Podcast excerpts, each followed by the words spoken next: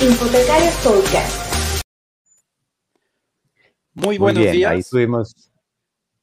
Muy ¿Cómo buenos estamos, días, buenas tardes. Bien, bien, bien. ¿Qué tal? Un gusto estar por aquí nuevamente. ¿Qué tal por ahí, bueno. por Colombia? La situación complicada políticamente, pero te vemos muy bien. Bueno, pues como tú dices, buenos días, buenas tardes, buenas noches, donde estén, dependiendo de donde estén y cuando nos vean, ¿cierto? Voy a tomar tus Correcto. palabras porque hoy tenemos algunas dificultades de, de conexión y de plataforma que vamos a ir solucionando de a poco, de eso se trata esto. Totalmente. Eh, y en Cali estamos resistiendo, para usar una palabra que está eh, vigente, eh, resistiendo desde la cultura y la educación. Y aquí vamos dándole porque creemos en el cambio y las bibliotecas que tenemos, digamos, la palabra como una de nuestras principales herramientas cotidianas, estamos confiando en que esa sea nuestra principal arma en adelante para esta resistencia de este cambio. Y a propósito de cambio y de ciencia, y de comunicación y de divulgación. Hoy tenemos dos invitados, solo que en este momento hay uno, ¿cierto? A la vista, pero son dos, aunque ustedes no lo crean, ¿cierto? Y los dos están ahí, al lado uno del otro. Eh, tenemos a el doctor, maestro, divulgador, además, Juan de Machín Mastro Mateo. Bienvenido. ¿Cómo estás? ¿Era, ¿Era Juan Diego o Juan Daniel? ¿O Juan, Juan qué? Juan Manuel, Juan David, Juan Diego. Todos los Juan. Muy bien. Amigos y ¿Cómo vas, Juan? un gusto estar con ustedes. Gracias por la invitación. Ya pensé que no iba a aparecer acá. No, no, no, es un gusto tenerte. Claro. Hay, que mencionar que Juan es un viejo amigo de la, de la casa realmente y um, en un enorme gusto tenerte por aquí. Te- Es que, y, y no te habíamos dicho nada porque te estábamos reservando para una fecha especial. Eh, Claro. Estamos de aniversario también, Infotecarios, estamos cumpliendo nueve años y qué mejor que celebrarlo contigo, amigo. Así que bienvenido. Y bueno, para quienes no conocen a, a Juan Diego, perdón, a Juan Machín Mastromateo, eh, y por ahí nuestro amigo Hosmer seguramente se conecta, estará muerto de risa. Eh, ¿quién, es, eh, ¿Quién es Juan Tífico? ¿Quién es Juan Machín Mastromateo? Bueno, yo soy originalmente venezolano. Tengo formación en el área de bibliotecas y ciencias de la información. Trabajé bastantes años en biblioteca en distintas funciones y actualmente soy profesor la Universidad Autónoma de Chihuahua. Eh, Soy miembro del Sistema Nacional de Investigadores en- aquí en México. Y bueno, aquí andamos radicados en México hace varios años. Bueno, bueno, y eso es otra, otra característica fundamental de muchos de nuestros infotecarios, que yo te quiero llamar, eh, pues primero Juantífico, porque ese es tu nombre, ahora nos vas a explicar por qué, pero Juantífico es un nomad, Juantífico es un nómada del conocimiento, pero también es un nómada eh, de la vida y del territorio, eh, que lo hemos visto transcurrir por distintas disciplinas dentro de la ciencia de la información y la biblioteca, pero también dentro de distintos países y eso creo que le da una perspectiva muy especial, eh, pues precisamente de lo que hace y sobre lo que hace. Tengo que decir que una de las cosas que, hacemos siempre con nuestros invitados es tratar de hacer una investigación en Internet de qué hay sobre ellos, ¿cierto? Y con Juan nos sorprendió mucho encontrar una publicación, una, cantidad de publicaciones no solo enorme, sino eh, muy variada. Por ejemplo, para citar alguna, y quiero preguntarte sobre esa, también para recordando a mi Medellín. Eh, escribiste sobre los parques biblioteca y sobre un modelo de parques biblioteca.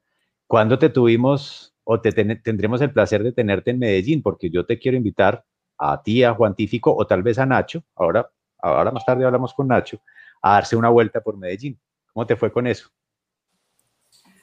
Me encantaría, me encantaría ir a, Medellín, a, a Colombia. Fui una sola vez y solo a Bogotá y fue ida por vuelta, ¿no? Estuve menos de dos días, ¿no? Y de verdad eh, me interesó y a propósito decir que eso fue, eh, fue uno de los artículos que tengo en coautoría con uno de ustedes, un infotecario que es Remy Granda, paisano mío y que tenemos artículos sobre bibliotecas públicas y nos interesó destacar en, una publicación en inglés eh, lo que es el, el modelo de bibliotecas públicas eh, Medellín, que de verdad es una excelente iniciativa. Eh, ese fue el, sentido de la publicación, ¿no? Eh, divulgar en, un medio de otro idioma eh, ese modelo. ¿verdad? Y así hay otros artículos que hicimos sobre bibliotecas públicas tratando de rastrear el origen de la biblioteca pública latinoamericana. ¿no? Y ah, qué maravilla. Bibliotecas Públicas Medellín es la iniciativa más reciente que reflejamos en ese conjunto de artículos. Claro, maravilloso. Bueno, eh, y Saúl, usted también es un nómad, ¿no? Usted también es un nómada, señor. Usted está, usted es mexicano, aunque ya no parezca, porque lo oímos decir mucho tío y joder y ese tipo de cosas particularmente poco mexicanas, pero también hemos oído hablar de desmadres y otras cosas. Aquí me perdonarán, esto no es horario infantil, eh, pero eres un mexicano viviendo en España. Allá, ¿cómo se ve esto de la divulgación científica de la comunicación desde las bibliotecas para que nos metamos a otro tema? No, yo creo que por acá de este lado, y como bien mencionas, sí, algo, algo de Numas tenemos, ¿no? Pero, pero claro, claro es que estamos copiando un poco a nuestro invitado, porque también es un poco ejemplo a seguir de repente. Eh, y no, la verdad es que eh, es, algo, es algo que se ve o se nota mucho más, el cómo las bibliotecas dan a conocer y cómo interactúan con la sociedad. Pero es interesante ver también la forma eh, en cómo hay algunas, eh, algunos investigadores, hablando un poco eh, de la mano de lo que está haciendo nuestro buen amigo Juan, en cómo están tratando de dar a conocer o de difundir la ciencia, ¿no? y, que, y me parece que Latinoamérica en este sentido, ahí vamos, vamos un, poco, un poco más adelante, ya lo, ya lo hablábamos un poco detrás de cámaras con nuestro buen amigo Juan, eh, y allí vamos, ¿no? Poco a poco tratando de utilizar otros medios para difundir la ciencia, ¿no? Y en este sentido, aprovechando un poco ya, Juan, eh, ¿tú cómo ves este proceso de divulgación de la ciencia, eh, tanto en habla hispana, particularmente Latinoamérica o quizás Hispanoamérica, y del otro, lado, del otro lado, ¿no? los, el habla anglosajona particularmente, que son los que más se meten un poco en estos temas. Fíjense que primeramente Mm, yo creo que en espíritu nosotros los bibliotecarios somos divulgadores de alguna manera u otra, porque es nuestra intención por medio del servicio que prestemos nuestras unidades de información que eh, los recursos que manejamos sean manejados por la mayor cantidad de personas posible. ¿sí? Nada peor que tener un libro quieto en biblioteca. Ese es el primer libro que se decide descartar no se ha movido, pues quizás a nadie le interesa y queremos, eh, llévate todos los libros que tú quieras, ¿no? Léelos, fomentamos la lectura. Y por supuesto, la parte de difusión o divulgación sería ir un paso más allá, pero nosotros tendríamos esta posición aventajada, ¿no? De que en espíritu nosotros queremos compartir el conocimiento con todos los que sea posible, ¿verdad?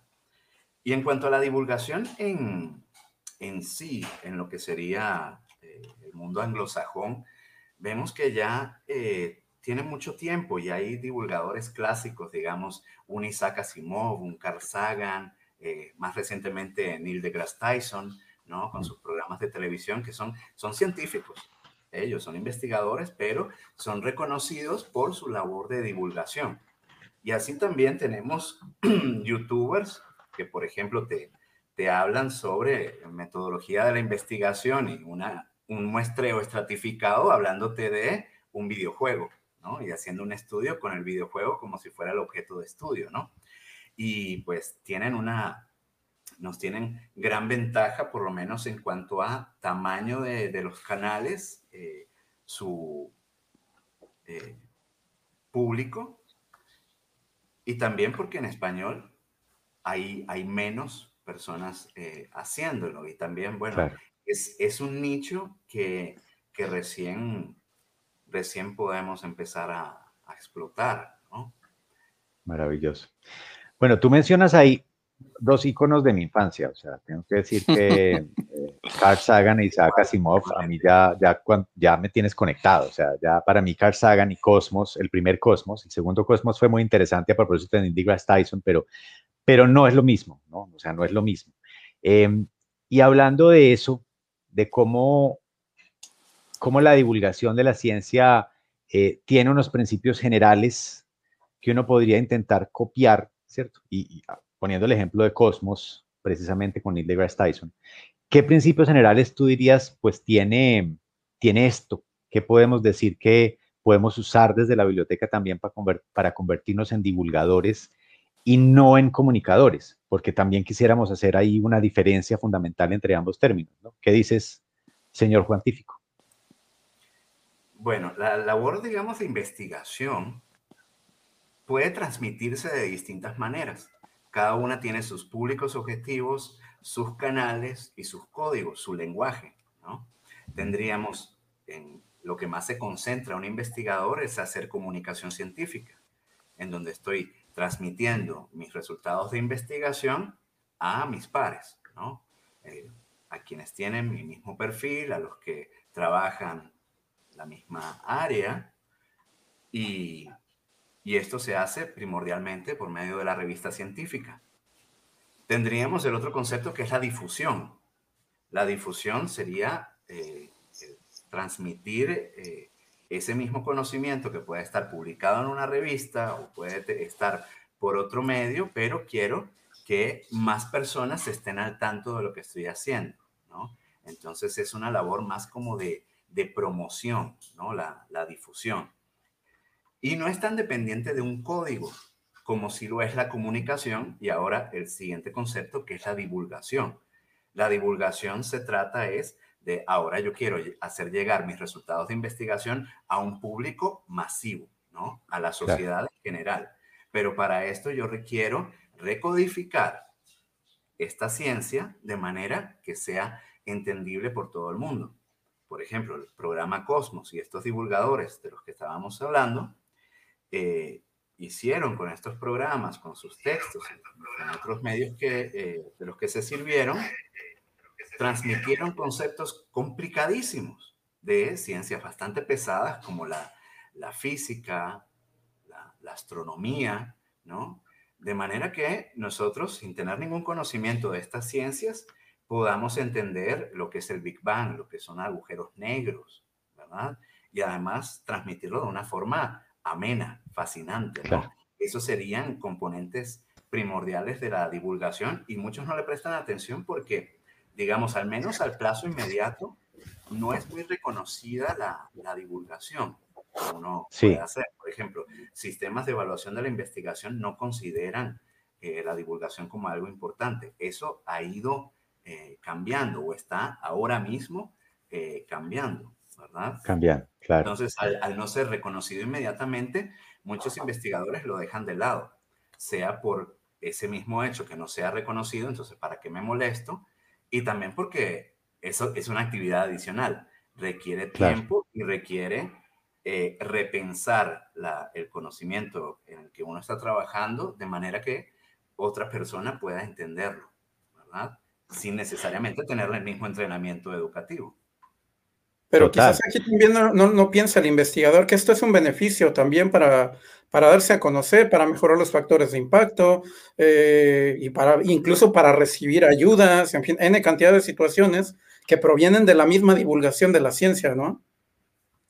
Sí, naturalmente daría, eh, potenciaría ese alcance del investigador y, por ejemplo, al, ser reconocido eh, como divulgador, las personas al llegar a estos productos de divulgación podrían ver, a, ver, ¿quién es este? Ah, es profesor en tal, tal lado. Entonces, ah, debe ser que está transmitiendo las cosas que hace en su academia, las está transmitiendo. Y ahí llegamos a que es una manera de reflejar la misión social de, de las instituciones educativas, porque ahí estamos haciendo esa labor de de, crear esos puentes entre lo que hacemos en la academia con todo el rigor y todo el etcétera, pero estamos diciendo a otro público fuera de la institución qué estamos haciendo, para qué sirve y qué, y qué beneficios te pudiera traer esto. A mí particularmente me gusta mucho eh, un artículo de Bonfil que dice que hay que hacer una divulgación de la ciencia de guerrillas, en el cual poco a poco cada uno a través de su, de su punto eh, va, va, aportando un poco más. Y creo que la utilización de los medios sociales, un poco como lo haces tú hoy en día, va haciendo eso, ¿no? El, cada uno desde su trinchera, desde esa pequeña guerrilla, desde su eh, grupo colegiado de investigadores en la facultad, en la academia, va mostrando y algo que se, que se menciona es el de vulgarizar o eh, vulgarizar un poco la ciencia. Esto es llevarlo a los públicos generales y que lo conozcan, porque finalmente de esta manera nos podemos enterar. Creo que incluso el COVID es un muy buen ejemplo el día de hoy, ¿no? Eh, todo el mundo se ha vuelto experto inmunólogo, eh, habla del COVID y de muchas cosas más, pero es por ese proceso de, de, vulgarización y de divulgación de la ciencia, ¿no? Que hoy en día nos viene eh, mucho mejor finalmente porque queremos saber qué pasa con la pandemia, pero que en otros sectores claramente son muy útiles y, ese sería el, el, el, camino a seguir, ¿no? ¿Cómo lo ves, Juan? Sí, exactamente. Y independientemente que uno esté en una institución de conocimiento que haga la, labor de divulgación, como algunas instituciones ya tienen un, área con un equipo, aunque sea eh, reducido, de personas que ayudan a hacer los videos, ayudan a hacer guiones o escriben notas periodísticas relacionadas con una investigación de algún grupo de investigadores, hoy más que nunca es, es, es, es más fácil que nunca, ¿no? Por medio de las redes e incluso tampoco vamos a pretender que de inicio uno va a hacer una superproducción en, en YouTube, ¿verdad? Sino modestamente, eh, uno, nomás con el celular, el celular es súper poderoso, ¿no? Y ya tenemos micrófono, ya tenemos cámara, y bueno, ya según la experiencia y las competencias de cada quien, le vamos poniendo o edición o, podemos ir consiguiendo mejor equipo y, y etcétera, ¿verdad? De acuerdo. Bueno, tengo que hacer tres, tengo que decir tres cosas. Primero, em, si alguien está viendo al gato bañarse, por favor, esto no está preparado, esto es, circunstancial. es, es, exactamente, es, parte del equipo de Juantífico y lamentamos cualquier inconveniente que pueda causar. Primera aclaración. Segunda aclaración, te están enviando saludos desde Uzbekistán. ¿Cierto? No sé si ya lo viste. Dice que es cierto que Juantífico es Juan, que también es científico, y dice saludos desde Uzbekistán. También están saludando a René, Manuel Delgado, está saludando a Eudis Jesús, que lo conocemos y le damos un saludo, que le conocemos, Karina Córdoba, Ariana Vega, bueno, y muchos más. Em, y a propósito, y tercer asunto, a propósito del tema, es em, que una de las líneas que tú tocas también en tus investigaciones, Juan, es eh, precisamente la ciencia abierta. Es decir, eh, ¿qué, relación tiene esa idea de la ciencia abierta también con la divulgación de la ciencia? O sea, ¿están, están ligadas, o sea, están conectadas o no tanto?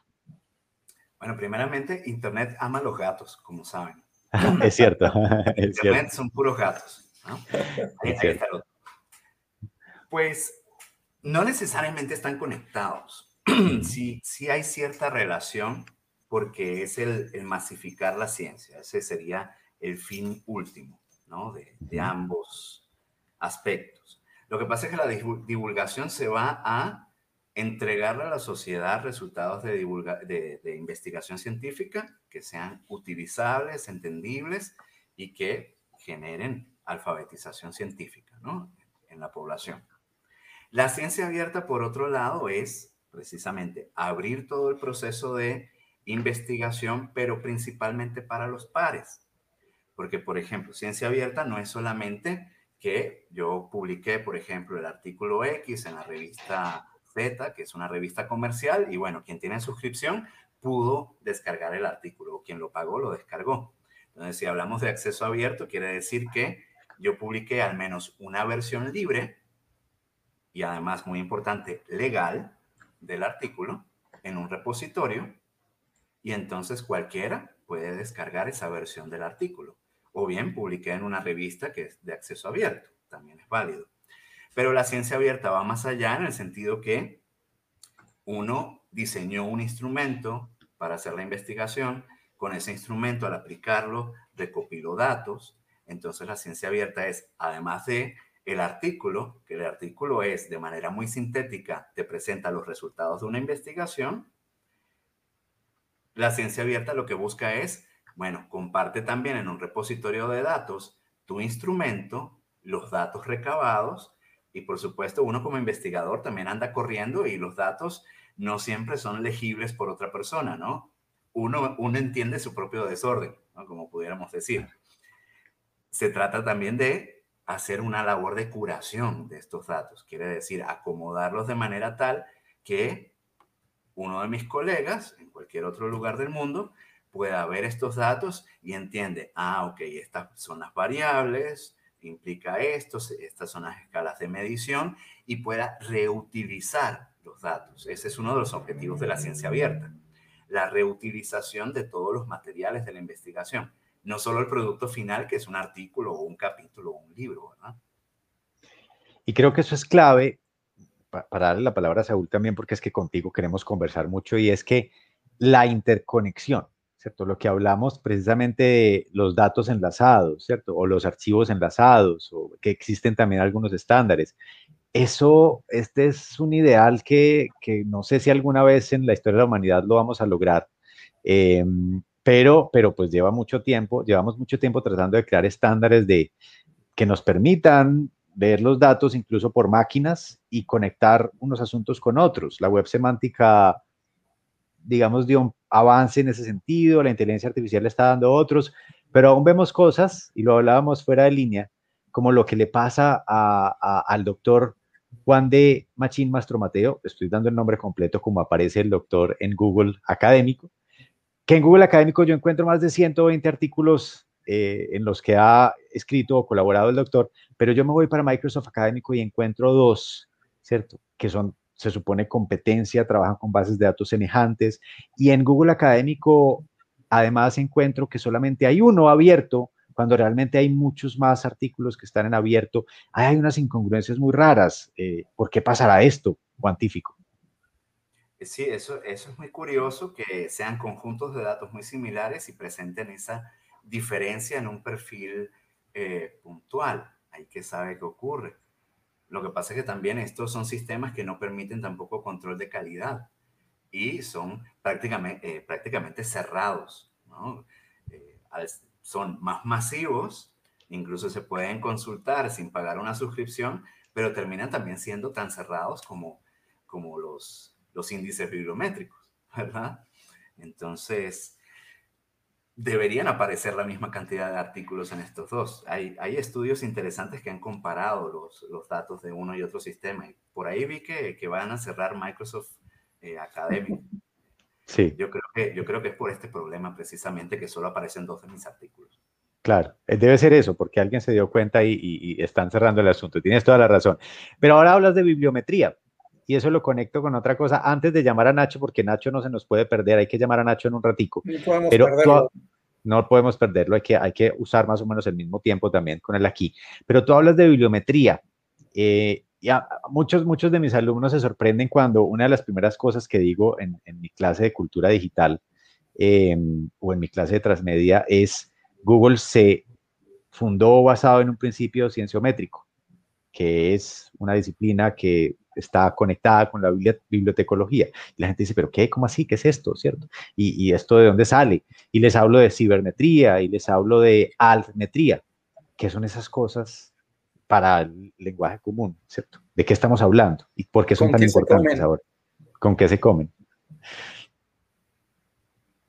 ¿Qué dice Juan? Lo que pasa es que, por ejemplo, hay que describir siempre lo que, lo que hay en, en una serie de objetos si nosotros no describiéramos una, un, un, sistema de descripción clásico para nosotros es el catálogo, ¿no? ¿Qué te dice el catálogo? Bueno, tiene, eh, de alguna manera presenta un resumen de todo lo que tiene el edificio de biblioteca, ¿no? Uh -huh. Y, por ejemplo, bibliotecas anteriores a, a estas innovaciones eh, que se perdieron, se quemaron, se inundaron, ¿qué se perdió? Bueno, eh, los historiadores han hecho algún recuento, pero no podemos saber totalmente qué había o qué se perdió. Y si no tenemos eh, estándares o lenguajes eh, comunes para la organización de, del conocimiento, no podemos ni siquiera saber qué tenemos. Solamente sabiendo qué tenemos, pudiendo describir ese contenido de manera sintética, es que precisamente se puede llegar a las distintas obras que hay. Y también hablar de cuáles son las relaciones entre estas obras. Estoy hablando, por ejemplo, del citado, ¿verdad? Del citado, la, la influencia de una obra en otra, sus conexiones, quién la produjo, qué características tiene eh, quien lo produjo, que esas son cuestiones cienciométricas y bibliométricas. Claro, ahí está, las relaciones de unos con otros. Y cuando hablamos de Almetrics, hablamos de precisamente métricas alternativas a esas que son un poco más, eh, digamos, inamovibles, tradicionales y que no miden lo que tú nos decías ahora. Por ejemplo, estos nuevos fenómenos de cómo un youtuber puede ser también un divulgador científico, como un TikToker puede ser un divulgador científico, y qué significa una cita, qué significa un índice H en, un youtuber, ¿cierto? ¿Qué significan esas cosas cuando no estamos eh, poniendo entre comillas y haciendo una referencia bibliográfica en un video, ¿cierto? Eso es lo que pasa. Pero no sé, Saúl, si quieras ya hablar con Nacho, porque yo creo que... No, no, no, yo, creo, que a Nacho lo vamos aguantando y le vamos a preguntar un poco a Juan que, eh, pues, ¿quién es Nacho? Que nos cuente primero quién es Nacho, ¿no? Antes de, que lo metamos. Bueno, primero habría que hablar de quién es cuantífico, ¿no? ¿De dónde vamos a hablar. ¿Quién es cuantífico? Empecemos por ahí. Porque fíjense que tenía tiempo queriendo hacer el canal que, ahora tenemos, aunque ha estado inactivo los últimos meses, y una de las grandes dificultades que tuve, que finalmente la, resolví, fue el generar algún nombre breve que pudiera ser reconocido, más fácil de recordar, y no se imaginan cuánto me costó. Fue en un evento, después de un evento que hubo en Perú, el Hatun Tinkui, que fue en 2019, que, bueno, un amigo de una editorial me pregunta, eh, porque estaba haciendo unas entrevistas, ¿no? Y me pregunta, ay, ¿cuál es tu canal? ¿Cómo te busco? Y yo, ah, bueno, me buscas como Juan de Machín Maestro Mateo, la cuestión menos mercadeable del mundo. Entonces, ah, ok, deberías considerar cambiar el nombre. Sí, ya sé que tengo que cambiarle el nombre. Entonces, bueno, aquí lo, que se me ocurría era combinar de alguna manera mi nombre con alguna palabra que me definiera, ¿no? Entonces, cuantífico es simplemente la unión de Juan y científico. También se, ve, se me había ocurrido mezclar Juan con investigador, pero hubiera quedado Juantigador, que suena como algo así. Como Juan Investigador. suena un poco más violento, no te preocupes. pero quedó bien como científico. ¿eh? Cuantífico era más, más agradable, más, más melodioso, ¿no? Y entonces Nacho surge eh, por la necesidad, y lo ven en los, en los primeros videos de ya después de ese cambio de nombre del canal, en que hacía videos eh, improvisados en ese momento, con base a algún tema, algunas ideas, pero me trababa un poco todavía, ¿no? Me, me, mm. costaba desarrollarlo y el, el, tono era un poco más serio, ¿no?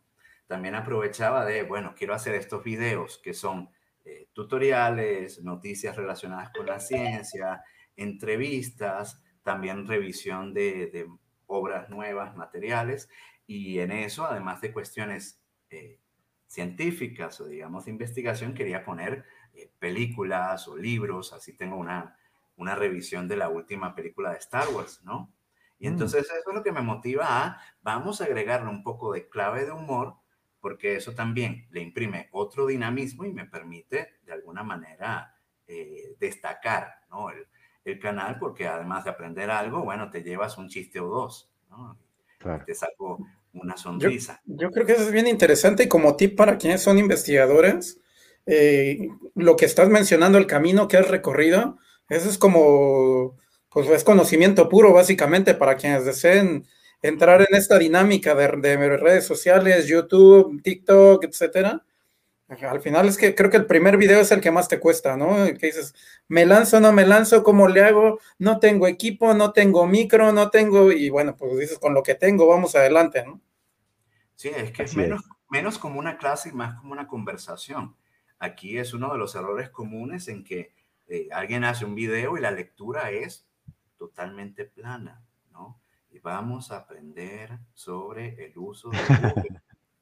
no, vamos a ponerle un poco de entusiasmo a la cosa. Te estoy enseñando, nos estamos divirtiendo, ¿verdad? Y es totalmente diferente. Entonces, de esa necesidad, eh, había hecho videos con insertos de películas, ¿no?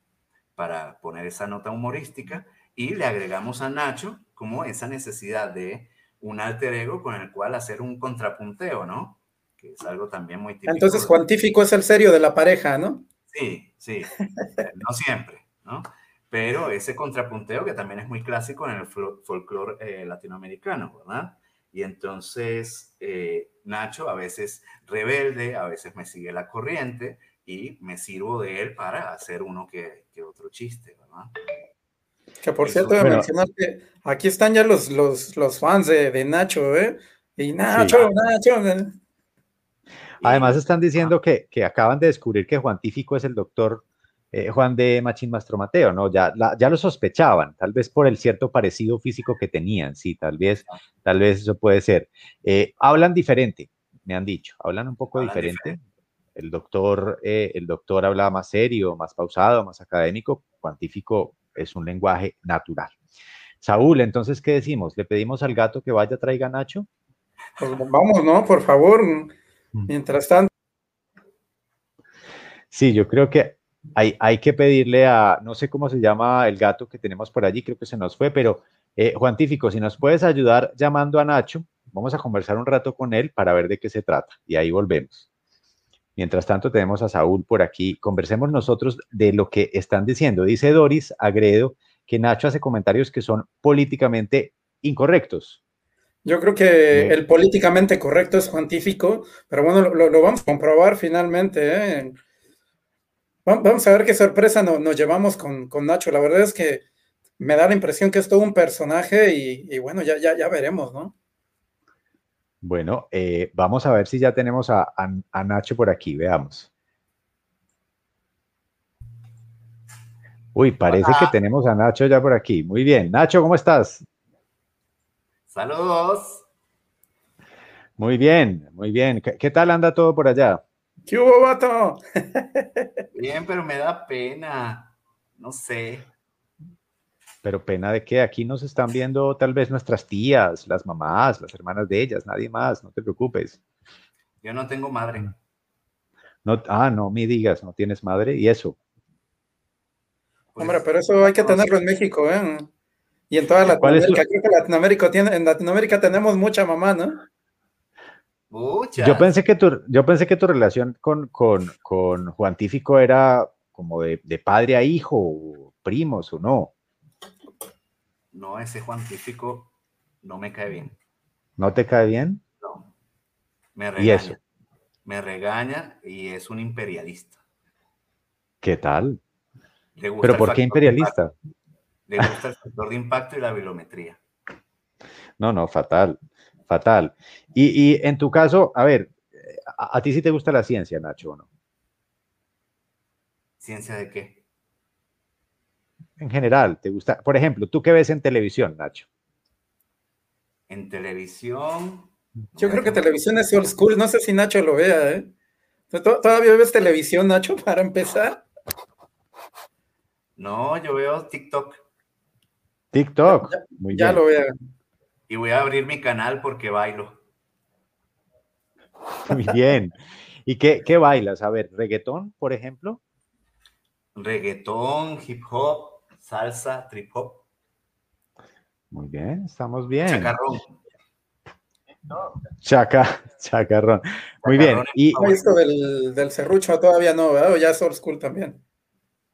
Old school. ¿Cómo, fue que llegaste, ¿Cómo fue que llegaste a conocerte con Juan Tífico? Porque si te cae mal, yo no entiendo mucho esa relación de dónde vino. O sea, se encontraron en la calle. ¿Qué fue lo que pasó ahí? ¿Fueron a la misma veterinaria, llevaron los gatos? ¿Cómo sucedió eso? yo le tengo alergia a los gatos. Juan Tífico ah, me dio una feria por aparecer en los videos y ya con eso. Ah, muy bien, muy bien. La relación es difícil entonces. O sea, te contrató para poderte regañar. Sí. Y que esos videos tuvieran chiste. Cuéntanos un chiste, por ejemplo, de los últimos que, haya, que hayas compartido con, eh, con, con Juan de un Juan Me da pena. Vamos a preguntarle aquí Doris. Doris está diciendo, ojo, pero ese coraje o extroversión de Nacho lo hacen tan querido. Dicen que tú eres más querido que Juan Tífico, parece. Entonces aquí hay, aquí tenemos, tenemos eh, fans de lado y lado. Muy bien. Así que en cualquier momento le quita la chamba a Juan Tífico, ¿eh? Es muy probable que le quite la chamba. No sabemos en qué, en qué, en qué va a parar esto. Pero, Nacho, ¿has aprendido algo con Juantífico? ¿O definitivamente uno no aprende nada con él? Sí, he aprendido a usar Google. ¿Ah, sí? Google. ¿Solo Google? El resultado de Google. Uso mejor información. Muy bien, muy bien. ¿Y será que Juan Tífico sí sabe manejar TikTok y te lo va a enseñar o eso no lo sabe hacer él? Tengo que enseñarle a TikTok. Ah, mejor tú le enseñas a Juan Tífico TikTok, claro, porque es que... a bailar. Me imagino. Eso. Parece muy bien. Hay que hacerlo. Saúl, ¿qué, ¿qué pregunta podrá resolver Nacho que no pueda resolver Juan Tífico? O para la gente que está aquí, ¿qué será que le preguntamos a Nacho que no sepa Juan Tífico, quienes nos están viendo? ¿Habrá alguna pregunta que pueda respondernos Nacho y que no conozca Juan Tífico? Yo creo que es un buen momento para que eh, quienes nos están viendo y escuchando eh, comenten por ahí qué preguntas les quieren hacer a, Nacho. Que, por cierto, Nacho, por ahí te, dejó Juan Tífico su nombre y todo. Yo creo que te, está haciendo ahí bullying y todo el tema, ¿eh? porque te dejó ahí incluso su nombre. A ver, no puede ser eso posible. No se quita. No se quita, sí, eso, es fatal, ¿no? No se quita ese nombre. Hay que cambiarlo, hay que cambiarlo. Vamos a pedirle a, nuestro bot, a nuestro robot, que cambie el nombre a ver si es posible cambiarlo. Bien.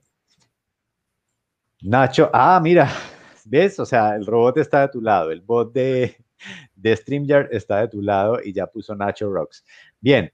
Eh, Nacho,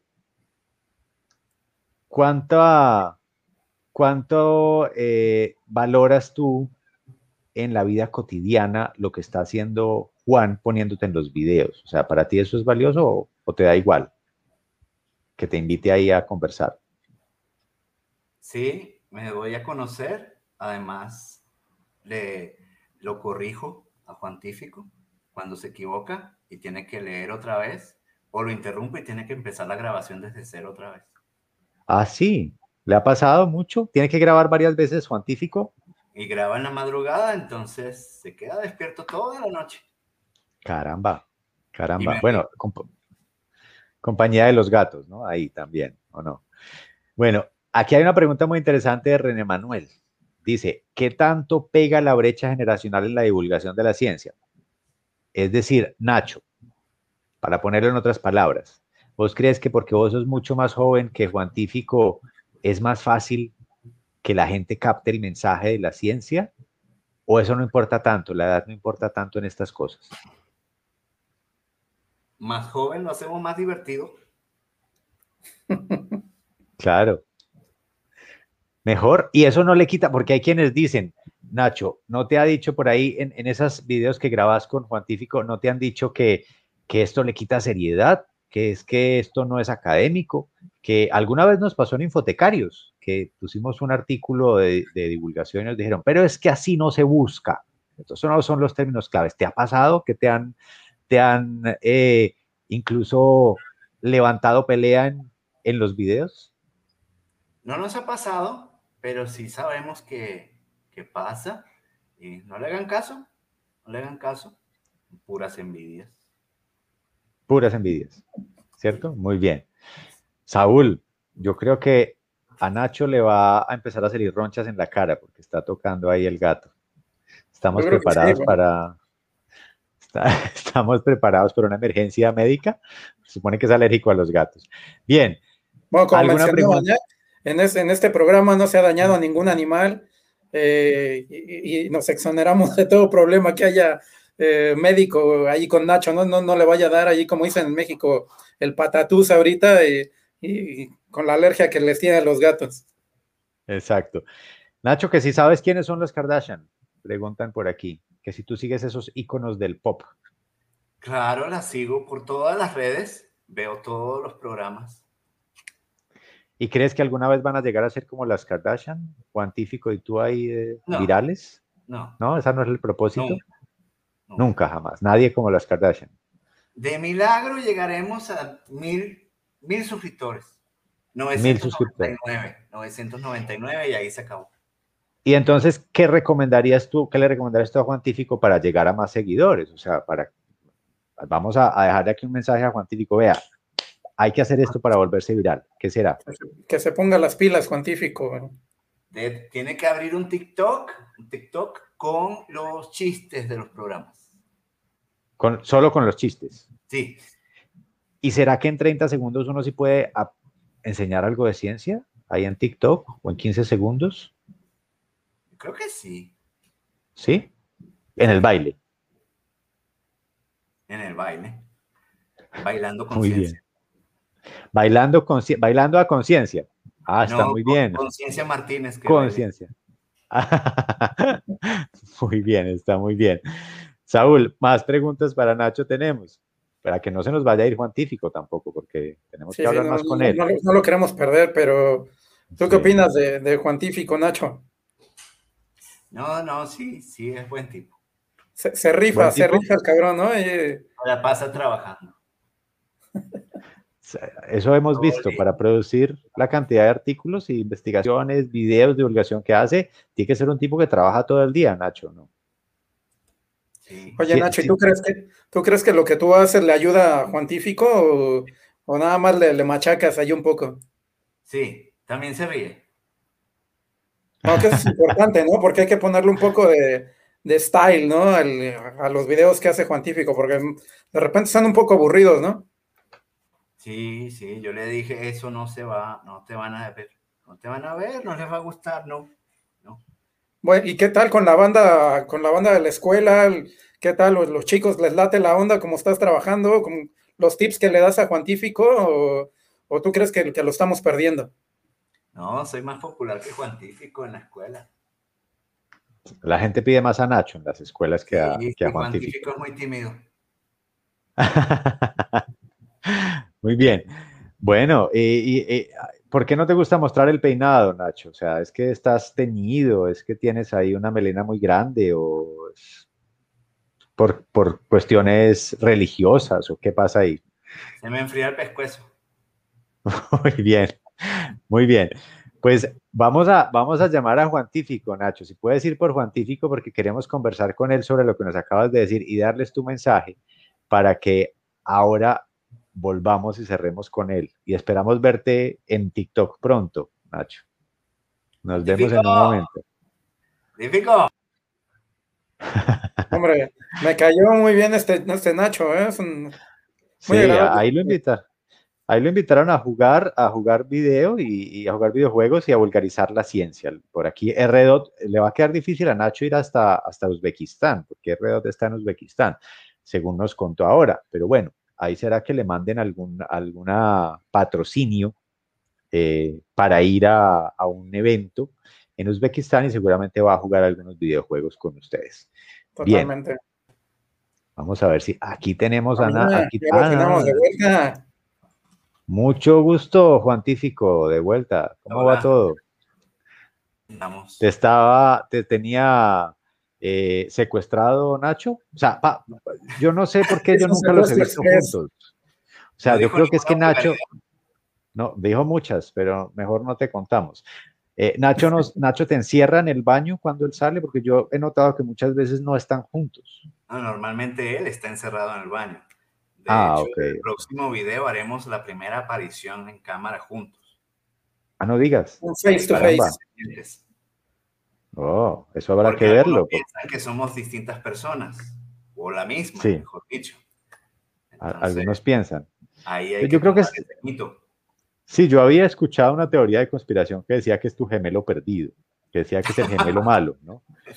Pero tú sabes que ahora no se puede creer nada, ¿no? Ahora este, estos, estas eras de la desinformación. no, eso debe ser mentiras, sí, tampoco es verdad, no sabemos. Eh, pero nos contaba Nacho que vas a abrir TikTok. ¿Eso es cierto? ¿O estamos... unos bailes por ahí. Sí lo he pensado, pero no, no será para bailes. no. ¿Cómo has visto, cómo has visto Juan, la, la divulgación científica eh, y, digamos, el aprendizaje en general en TikTok. ¿Le has hecho algún tipo de seguimiento a esto, a este fenómeno? En TikTok no, no he visto realmente. Por no, no soy así a, a, esa red. Sí, sí he visto eh, extractos que te pone, por ejemplo, YouTube, así como publicidad de, de TikTok, ¿verdad? En que, por ejemplo, alguien te explica cuáles son los componentes de, de esta pieza donde van los bombillos. ¿no? sí, sí me ha parecido interesante y que son videos súper cortos. ¿no? Aquí lo, lo es acotar de manera tal los temas, porque ya eh, digamos, en los videos de Cuantífico he podido eh, compartimentalizar, digamos, grandes temas en temitas más pequeños que puedan ser explicados en un máximo de 10 minutos. Claro. Creo que son 14, 15 el video más largo. Total. Y, y que no, no, deberían ser más largos que eso. Pero entonces ya ir de 5 minutos a 30 segundos es un reto grande, ¿no? Yo te voy a invitar a seguir a, Jorge Zuluaga. Deberíamos invitar a Jorge, un, divulgador científico muy interesante. Él es astrónomo, él es astrofísico, de hecho, eh, y se ha, se ha dedicado a la divulgación científica en redes sociales, sobre todo. Ahora lo hace mucho en TikTok, pero pues hablamos de astrofísica, ¿no? Hablamos de temas que van más allá de nuestro tema bibliotecario. Pero acabas de tocar un punto clave, Juan, y ahorita vamos con lo que nos dejó Nacho en el aire, pero el punto clave es hay que preparar. Esto es, esto, esto es preparado. Esto es preparado y hay que prepararlo, hay que hacer un libreto, hay que, en la medida de lo posible, precisamente tú, tú lo mencionas, eh, hacerlo modular, hacer compartimentos para que yo pueda incluso separar espacios del video y ponerlo como cápsulas. Esas son algunas claves cuando hablamos de audiovisual. Eh, ¿Cuánto te toma en términos de tiempo, de dedicación, hacer ese video de 15 minutos, por ejemplo?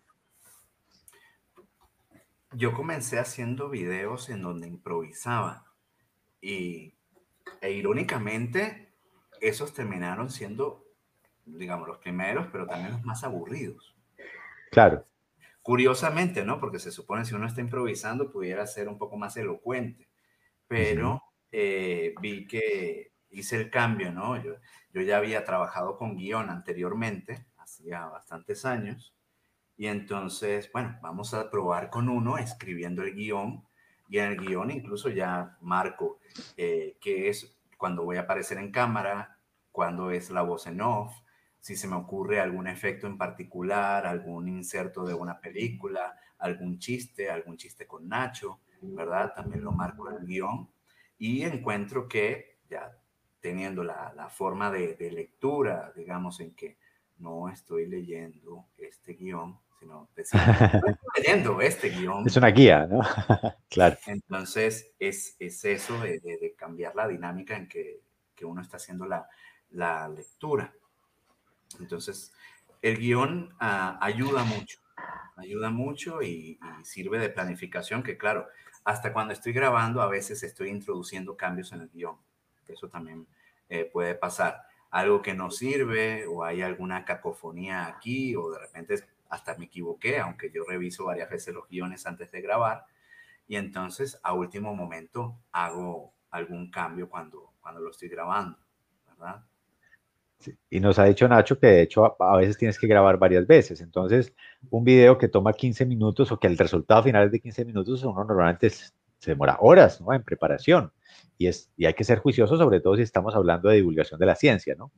Hay, hay, videos muy, muy sencillos. Por ejemplo, tengo uno en donde veo una, les muestro una aplicación de Google que es de galerías de arte, que ese lo hice en tiempo récord. Ese me tomó solo la, la noche. Empecé a eso de las 11 con la idea y hacer el guion y ya lo estaba subiendo a las 3 de la mañana. Muy bien. Y también hay videos que me han tomado meses, como por ejemplo el de APA, que es el video con más efectos. ¿no? Es el video con más efectos y el, el más, uno de los más largos. Bueno, y siendo APA no es para menos, ¿eh? que, que eso tiene su complejidad también para llevarlo al, al video. Sí, ese no salió cronológicamente a cuando se escribió el guion. Salieron un montón de videos que produje después y el de APA dio trabajo y trabajo, tanto en la grabación como en la como postproducción. Y a veces que uno simplemente se enreda leyendo y bueno, uno lee ciertos fragmentos para que sea más fácil después editar el video. Entonces, bueno, cualquier cantidad de groserías se oyen en la madrugada cuando, cuando grabo y me equivoco. y me equivoco y hay que va de nuevo desde arriba. Muy bien. ¿Groserías en venezolano o en mexicano? No, mis groserías son en venezolano, claro.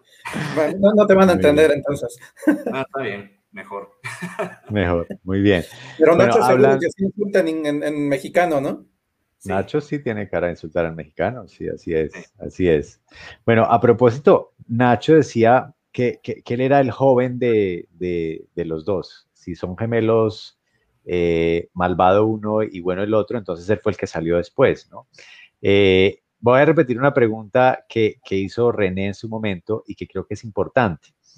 ¿Qué tanto pega la brecha generacional en la divulgación de la ciencia? O sea, uno puede, uno puede divulgarle a personas lejanas generacionalmente hablando, y esto me recuerda, mientras tú construyes ahí la respuesta, eh, Juan, que alguna vez hicimos un programa en Medellín de divulgación de ciudadanía digital, ¿cierto? De los conceptos de ciudadanía digital. Lo hicimos durante cinco años.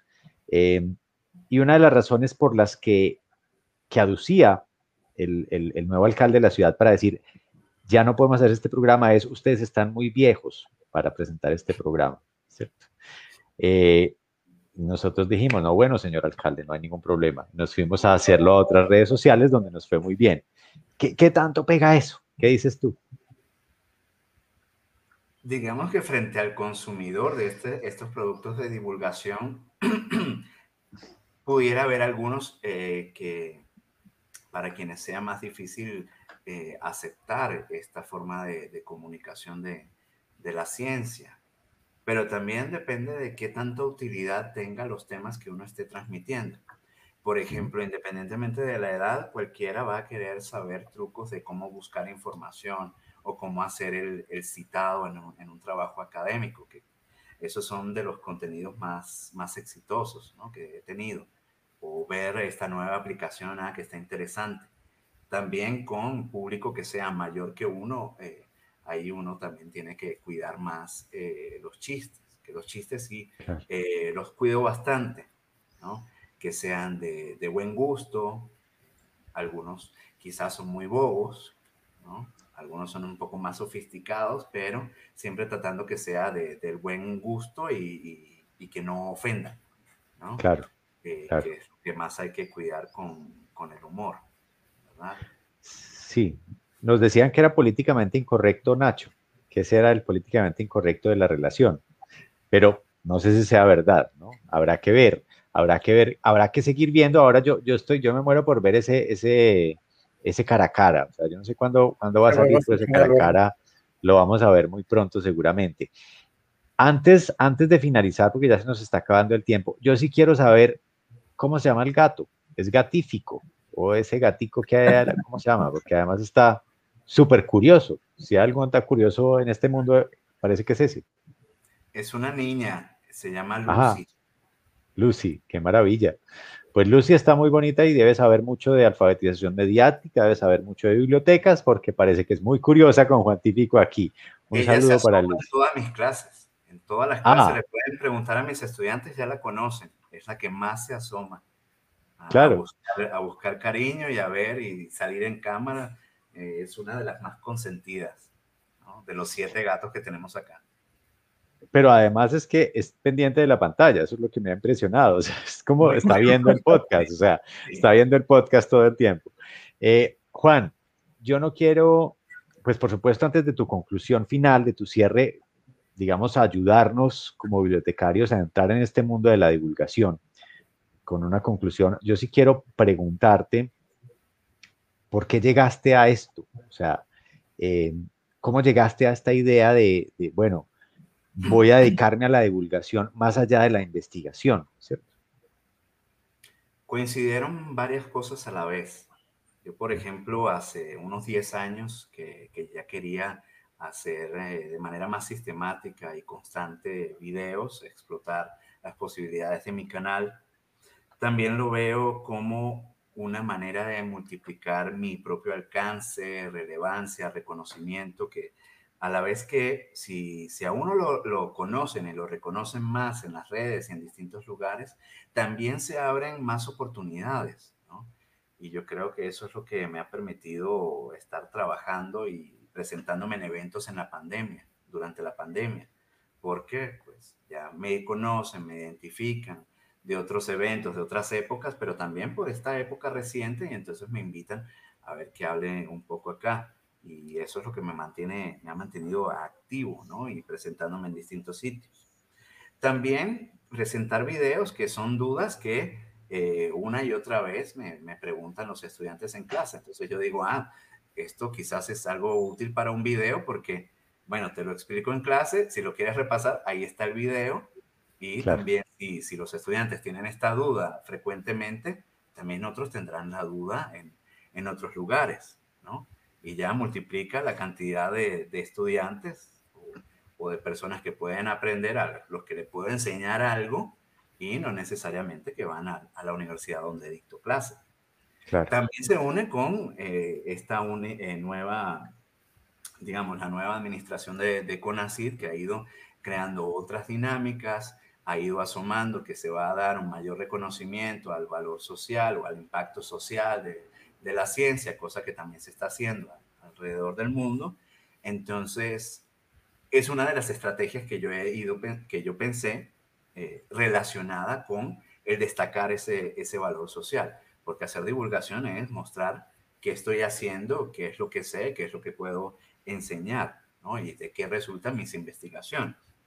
Y por supuesto también que finalmente lo último que confluye en, este, en esta este montón, montón de motivos es también explorar otras alternativas de, financiamiento, también para conseguir mejores equipos, ir haciendo mejores videos y ver si puede ser sustentable en el tiempo esta iniciativa. Buenísimo. Pues hemos visto ejemplos que nos dicen que sí son posibles. Esa última, esa última anotación que tú haces. Eh, aquí en Colombia particularmente hay uno de los profes de matemáticas más virales de, de YouTube que se dedica al tema, ¿no? Eh, y, básicamente hoy ese es su trabajo, ¿no? Ese es su trabajo, la divulgación de las matemáticas dentro de YouTube y dentro de canales como esto. Pero me comprometo que vamos a invitar a Jorge Zuluaga para que hablemos de cómo hacerlo en TikTok. Y además tengo que presentar toda mi admiración hacia ti, Juan, eh, es decir, hacia el doctor Juan de Machín Mastro Mateo, hacia Juan Tífico también. A Nacho no sé si mucho, todavía lo quiero, no sé. Pero en todo caso, a Juan Tífico y a Juan de vamos a darles, a presentarles toda la admiración por lo que hacen, porque sacan el tiempo para hacer esto, porque es impresionante el nivel de publicaciones que tú tienes y que además saques el tiempo para este tipo de cosas que es tan bonito. Eh, y solamente quiero dejar una reflexión antes de pasar a Saúl y la pregunta final que tenga, que al final yo suelo dejar como lo que, lo que puede generar controversia, y es que yo creo que también es hora de reflexionar. Llevamos mucho tiempo diciendo que las alfabetizaciones múltiples o la multiliteracidad, los lenguajes diversos, pero no nos hemos atrevido a agregar en las bibliografías de tesis de maestría, si se quiere, incluso doctorales, eh, componentes audiovisuales que constituyan divulgación científica en sí misma. Seguimos usando eh, bibliografía tradicional, seguimos pensando en que tenemos que citar literalmente y agregar la cita en APA eh, de textos escritos, de documentos científicos avalados en revistas indexadas. Hay que ver si hoy la mayor parte de eh, la divulgación de la ciencia y la ciencia ciudadana se hace allí y si no hay que cuestionarse ese punto. Con eso ya dejo para que hagamos el cierre, Saúl. ¿Quedan más preguntas? No, totalmente.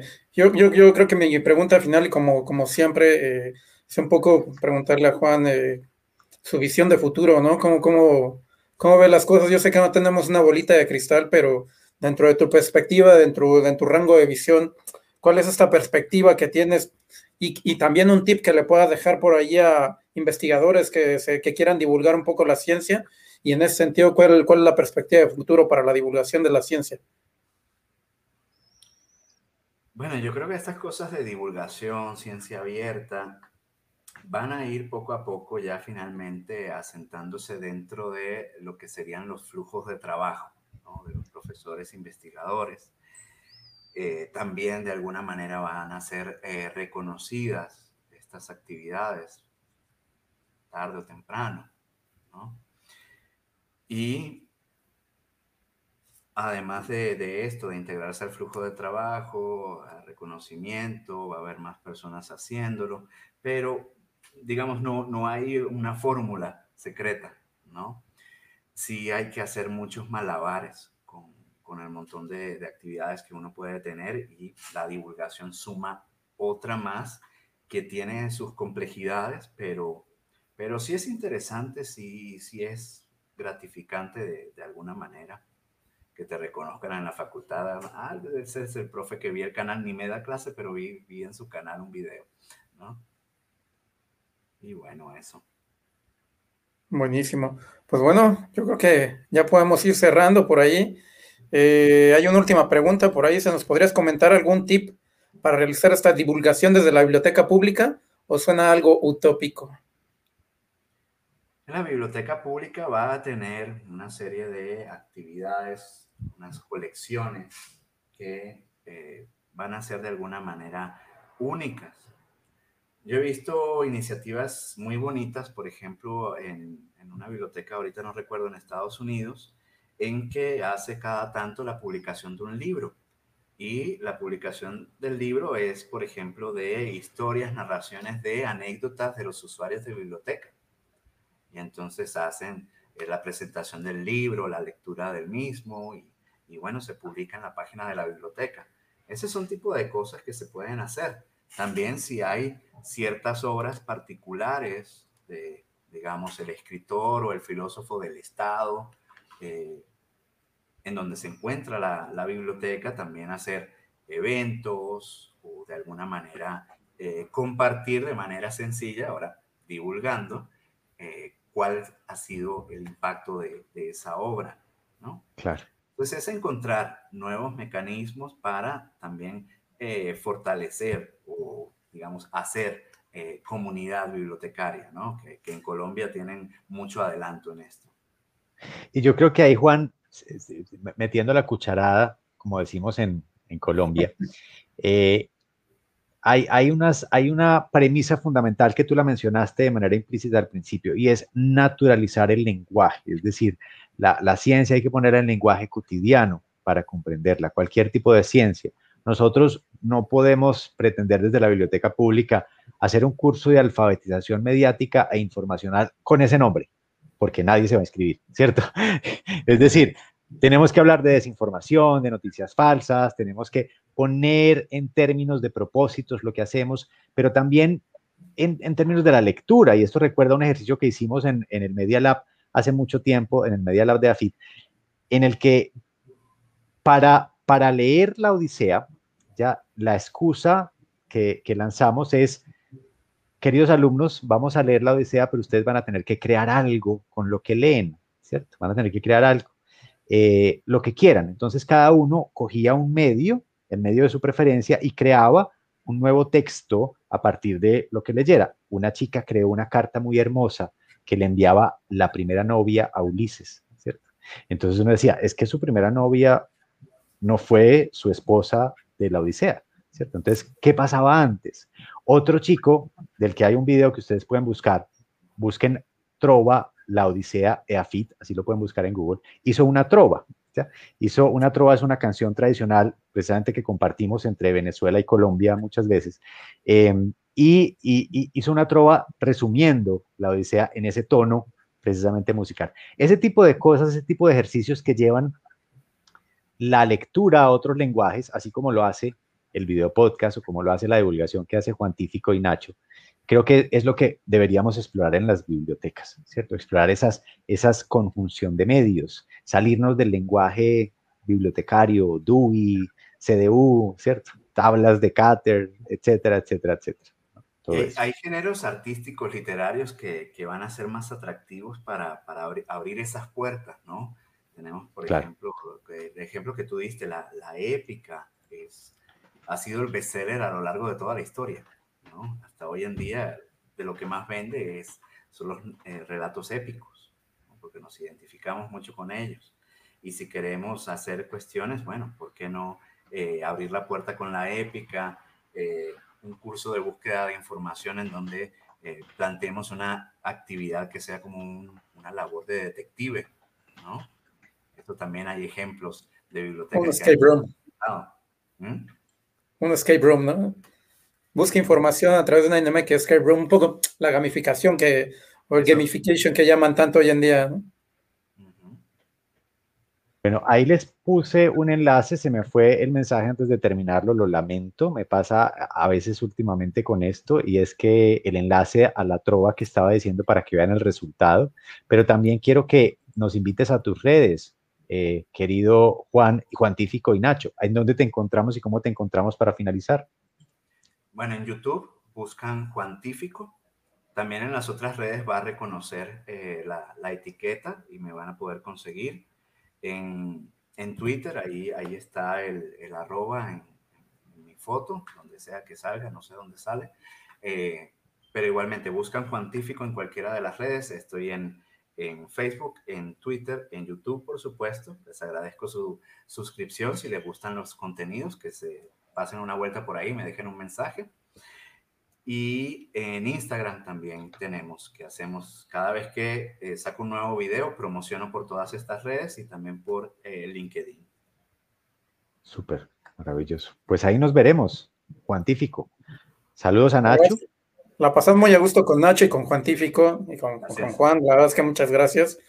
Eh, yo también no sé si, si me, se me va a caer muy bien Nacho, pero bueno, ahí vamos, ahí vamos.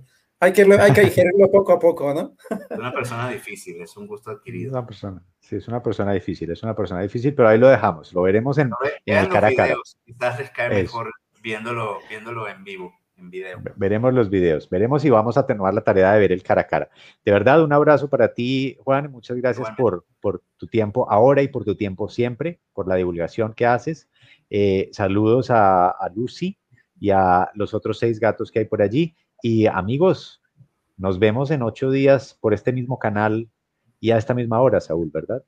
Claro, lo de costumbre, ya saben, ¿eh? igualmente para Juantífico, para Nacho, si tienes un buen amigo, comparte este podcast. Si tienes un buen enemigo, también compártelo, que algo saldrá de todo esto. Así es, así es. Y bueno, cuídense mucho. Chao, chao, saludos desde Colombia. Feliz noveno aniversario en Infotecarios también y muchas gracias. Feliz Día del Maestro en México. Feliz Día del, maestro, también, por cierto. Así es. Así es. Un abrazo a todos. Chao, chao.